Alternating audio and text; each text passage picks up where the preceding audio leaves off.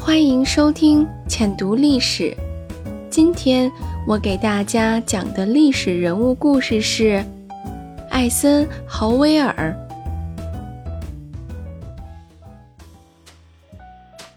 艾森豪威尔出生在一个贫困的家庭，不过父亲和母亲都是正直善良的人，妈妈是个坚强的女子。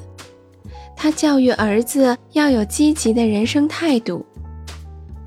有一天，妈妈拿出一只又大又花的苹果，说道：“家里的草坪需要修剪了，如果谁能修剪得又快又好，这只苹果就属于谁。”妈妈手里的苹果一定很美味，小艾森豪威尔当然想把它据为己有。想要得到苹果，只有卖力的工作。那天下午，艾森豪威尔用尽了所有的力量来打理草坪。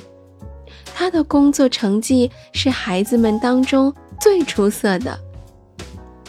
妈妈把红苹果交到艾森豪威尔的手里，他语重心长地对孩子们说：“一个苹果虽然不值几个钱。”但是要你们用工作来换，世界上没有平白无故得来的东西。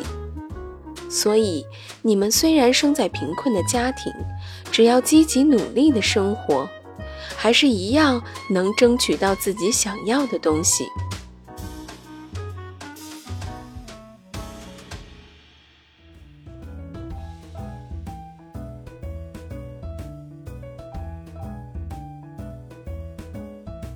好啦，今天的故事就讲到这里了。